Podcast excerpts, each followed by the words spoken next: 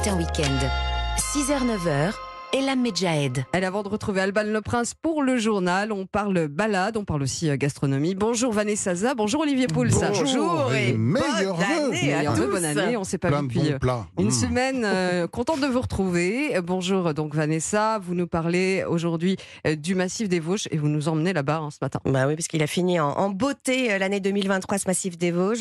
Double cadeau sous le sapin, parce que deux inscriptions patrimoine culturel et matériel de l'humanité pour la transhumance et le savoir-faire varié. Et c'est vrai que quand on, on va dans le territoire, on sent que c'est vraiment deux pratiques euh, ancestrales. Euh, évidemment, transhumance hein, au au moment de la, la saison du printemps, de l'été. Et puis, euh, euh, ce savoir-faire varié. Et on doit ces deux savoir-faire finalement à la nature. D'accord, à la nature et l'art verrier aussi. Ah oui, parce qu'en fait, il réunit cette nature, elle réunit toutes les matières premières nécessaires pour justement ce savoir-faire. Le bois, qui sert de comestible, euh, le sable de silice qu'on extrait des cours d'eau, et puis les fougères qui, elles, produisent la potasse. Et donc, c'est pour ça que euh, cette partie du nord donc euh, des Vosges a été le fief de l'artisanat verrier depuis le Moyen Âge. Mhm. On l'appelle même la constellation des étoiles terrestres. Des Ah oui, étoiles, il y en a ça. trois. Le verre de Meisenthal, le cristal de Saint-Louis et le cristal Lalique de Wingen-sur-Moder. L'Alix, je pensais qu'il travaillait à Paris. Alors vous avez raison, mais en fait il, euh, il avait hein, sa manufacture en région parisienne, euh, mais il avait besoin de se développer et c'est comme ça qu'il est allé s'installer donc dans les Vosges. Mhm. Et euh, cette manufacture a plus de 100 ans aujourd'hui, elle est toujours en activité Mhm. et c'est l'unique lieu de production de la lique en fait dans le dans le monde. Il y a 270 salariés, il y a quand même 7 MOF meilleur ouvrier de, de France. Euh, donc c'est un, un, un petit bijou. Euh, elle se visite pas, mais le musée et sa villa, oui. Alors dans le musée, donc vous découvrez évidemment bah, le talent de la Ligue, mais aussi celui de ses successeurs, puisque son fils et Mhm. sa petite fille ont repris les, euh, ont repris les rênes. On découvre donc les différentes étapes de fabrication euh, de certains, de certaines pièces, comme le vase Bacchante, qui est le best-seller de la maison, et puis des bijoux d'art nouveau, euh, des flacons de parfum, des objets décoratifs, et puis des, des pièces très impressionnantes, comme ce lustre gigantesque qui est suspendu dans l'entrée, 3 mètres de haut, une tonne 6. Ah je ne sais pas si vous sous, euh. réalisez un petit peu le- voilà, la dimension. Et ça, euh, on la doit à son fils, à son fils Marc. Voilà. Et la villa alors Vanessa? Alors la villa, donc cette villa, euh, bah, c'est la villa qu'il s'est fait euh, construire. Aujourd'hui, c'est devenu alors euh, un hôtel. Mhm. C'est un écrin. On est dans euh, voilà, on est dans les paillettes, on est dans le cristal. C'est un hôtel 5 étoiles avec un restaurant gastronomique pour vous. Exactement. Vous y êtes allé? Bien sûr. Bon, ok. Bon, et vous confirmez bon que c'est une référence. Voilà. Bon. Et c'est vrai que la nature, elle est toujours bah, en fil rouge. Euh, euh, elle fait corps avec euh, les décors, même dans les chambres, dans le mobilier. Il faut savoir que la nature, euh, c'était l'une de, de ses trois sources d'inspiration. C'était les trois F la femme, la faune et la flore.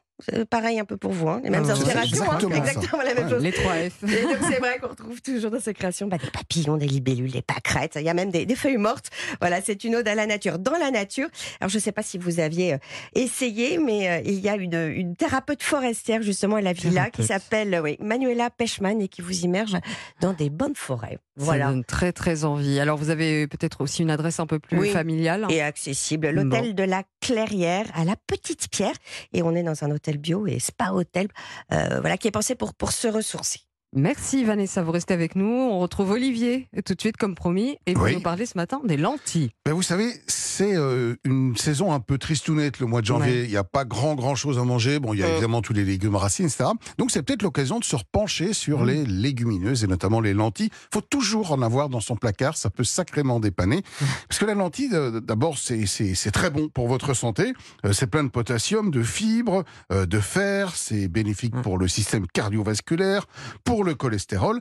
Et surtout, c'est la plus vieille des plantes cultivées de l'histoire. On cultivait Ah ouais de la lentille il y a plus de 10 000 ans, avant le blé.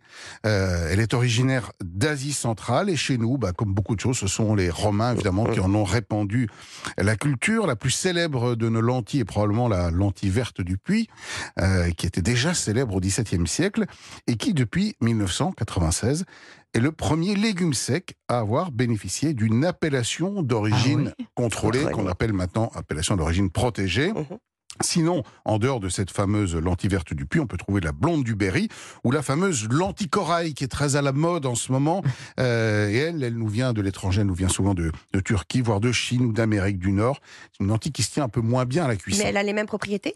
À peu près, elle n'a pas tout à fait le même goût. Elle a un goût un petit peu plus rond, Rond, un peu plus C'est pour ça que je sucré. préfère. Voilà. Mmh.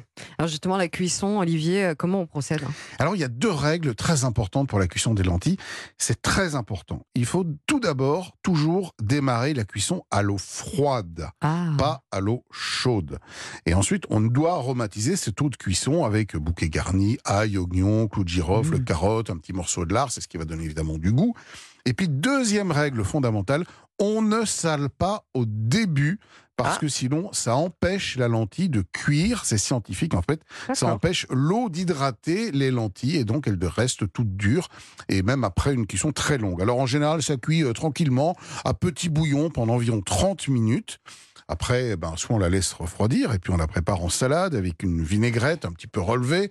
On peut doper de plein de choses, hein, des petits morceaux de, de fromage, des petits morceaux de viande, pourquoi pas, des petits lardons. On, peut, on peut aussi en faire une soupe bien réconfortante en ce moment. Alors ça, c'est traditionnel en Italie, par exemple, en début d'année, de commencer l'année avec une soupe de lentilles. Ça ramènera la prospérité plus tard. Alors là, on laisse cuire Ah les bah, lentilles. je comprends beaucoup- mieux. Allez-y, allez-y. Je ne faisais pas depuis 50 ans, je comprends mieux. Eh ben voilà, eh ben laissez cuire les lentilles un peu plus longtemps, une heure, une heure et demie, dans cinq fois leur volume d'eau, avec donc cette fameuse garniture. On la mixe avec l'eau de cuisson, un peu de beurre pour euh, donner un côté un peu moelleux, et puis on fait euh, à côté euh, griller soit des petits morceaux de poitrine de porc ou tout simplement des croutons de pain, et on déguste voilà cette, cette soupe de lentilles. Ça a l'air hyper facile, hyper accessible. Mais toujours, toujours. Mais je Ah oui. confirme que c'est, enfin, c'est- c'est- on peut les suivre, justement. Et on peut les recettes. réussir. Et on les réussit. Merci Olivier, merci Vanessa. Et toutes les idées de recettes et de balades sont évidemment à retrouver sur europe1.fr.